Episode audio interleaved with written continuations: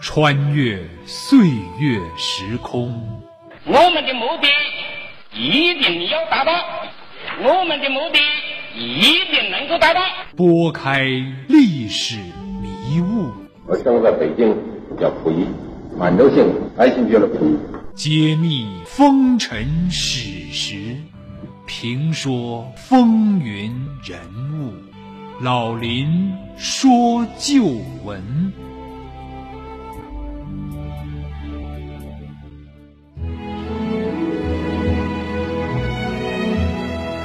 亲爱的听众朋友，大家好，欢迎您收听辽宁都市广播 FM 九二点一，每周日早七点至八点，由林霄为您编辑主持的《老林说旧闻》节目，我是您的朋友主持人林霄。听众朋友，二零一八年的六月十四号，全世界球迷瞩目的四年一届的世界杯足球赛在俄罗斯终于拉开了壮观的帷幕。每当四年一个轮回的这一个月间，似乎地球都在围着足球转，全球人的激情啊都会被燃烧起来。在这场巨大的足球盛宴中，绿茵场上沧海横流方显英雄本色，大浪淘沙更展男儿英姿。看台之上，成千上万的球迷为你欢喜为你忧；而在赛场之外，不同的国家、不同的民族。不同的文化、不同的性格，都超越了国界和语言的障碍，因为足球而在同一个时期进行着热烈的碰撞、交流和充满激情的尽情表现。所以说，足球是一首充满激情的诗歌，是一曲狂热的合唱，是一场充满秩序而又无比奔放的舞蹈，是世界上不同民族、不同情感的一次大聚会。在这一段时间里呢，中国球迷自然少不了在网上啊，在微信上也少不了要调侃一下中国足球。这个时候回忆起中国足球，难免都会五味杂陈，充满了无奈甚至伤感。不过我倒是觉得，越是在这个时刻，越需要温故而知新，知道我们从何而来，认识我们的来路究竟是怎样的，我们才能更好的面对未来。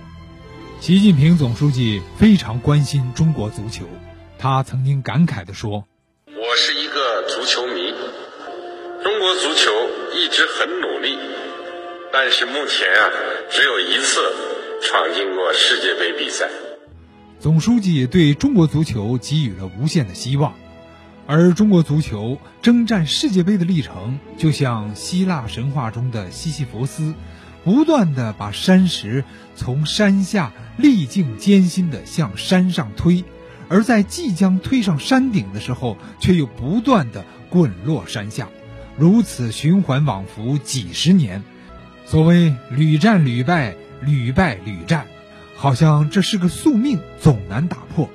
而这张世界杯的入场券，直到了新世纪的二零零一年的十月七号，在沈阳的五里河体育场。才终于拿到了我们的手中。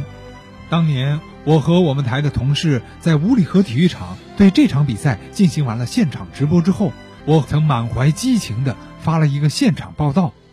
中国队在今天的比赛当中击败了阿曼队，以五胜一平的战绩高积十六分，已经是稳稳当当的把世界杯的入场券揣入了怀中。几代人的梦想，终于在我们沈阳五里河体育中心变成了现实。记得十月七号晚上，我们沈阳经济广播推出的沈阳圆梦世界杯的特别节目，第一部分是由我和夏夜主持的《历经坎坷的国足路》。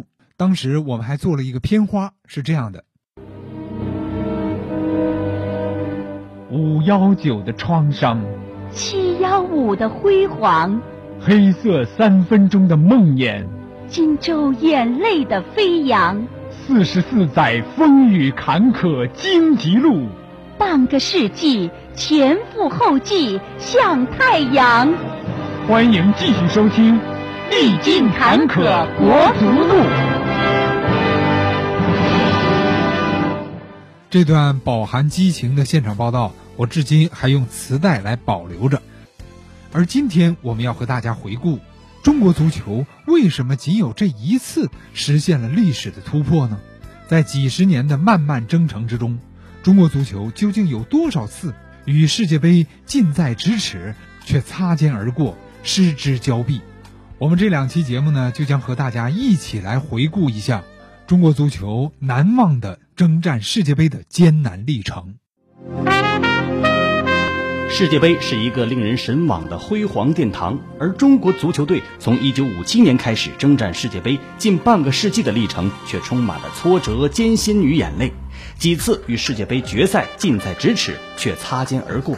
1981年遭沙特0比5放水新西兰；85年在北京1比2负于香港，导致519骚乱；89年中国队只差一步到罗马，却被黑色三分钟吞没。九七年在大连金州噩梦重现，再次负于卡塔尔，直到二零零一年十月七号，中国队在沈阳一飞冲天，以一比零击败阿曼，冲进韩日世界杯。请听老林说旧闻，历经坎坷，国足路。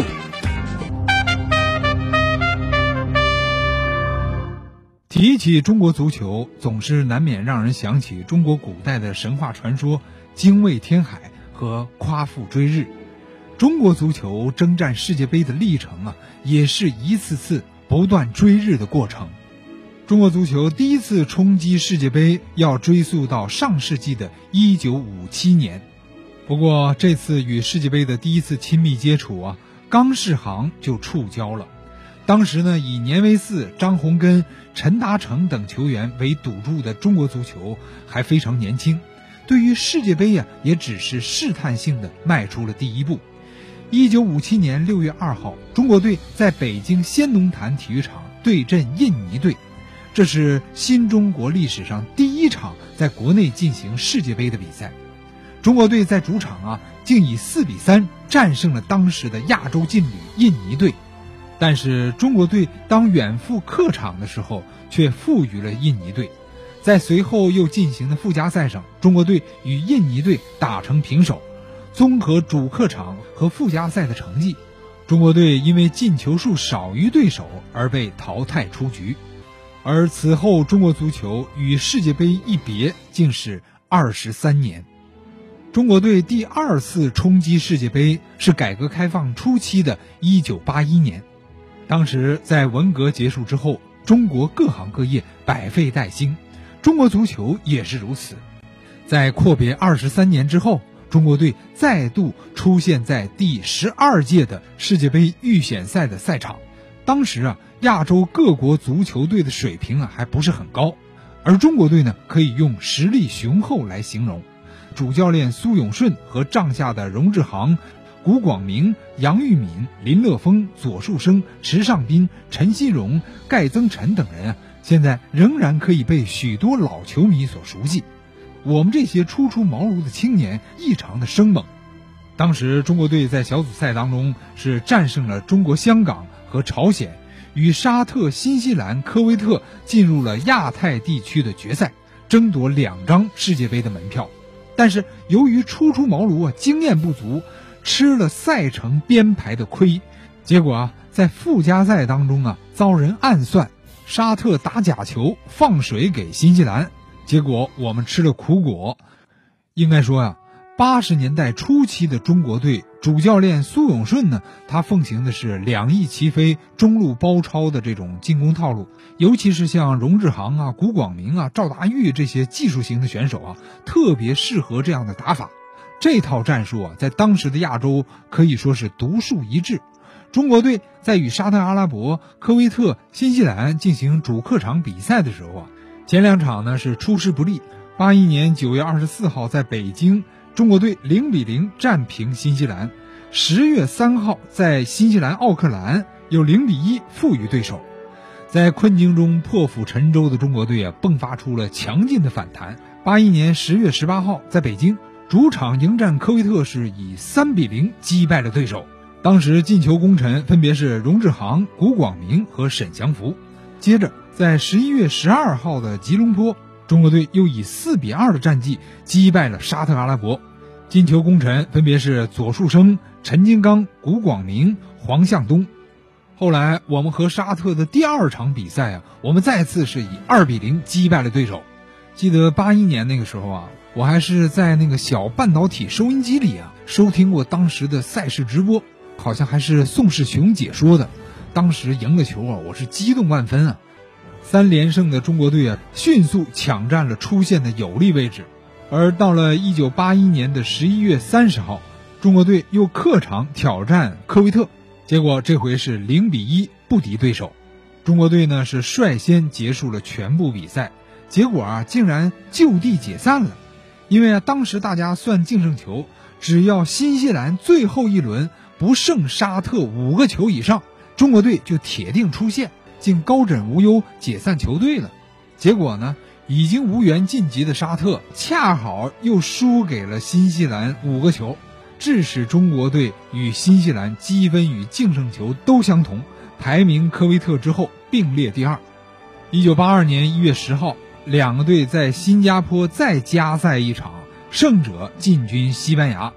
解散之后，思想准备不足的中国队啊，是仓促上阵，最后在新加坡比赛一比二败于对手，在亚大地区屈居第三，痛失了出线权。这一下子又使国足踏上世界杯舞台的时间整整推迟了二十年啊！当年的国脚，后来的辽宁足球队的主教练杨玉敏在回顾这段历史、接受我采访的时候，曾这样说：“当时我们确确实实。”呃，第一点，比赛没有完，我们就可以放假回家，啊，好像等着比赛结果。那么这里边就是反映一个，反映一个，就说我们根本不知道什么叫职业足球，它的残酷性的一面我们不懂，所以说就做出了无知的事情。第二点，不论是国际足联还是亚足联，我们没有地位，没有实力，别人就会欺负你。当时新西兰和沙特就等于把中国队。可以算了一下子，但就做了一下，你能怎么样？你只能忍气吞声。尽管这一次冲击无果，但是冲出亚洲、走向世界的口号，正是从这一年开始叫响的。好，广告之后，欢迎您继续收听。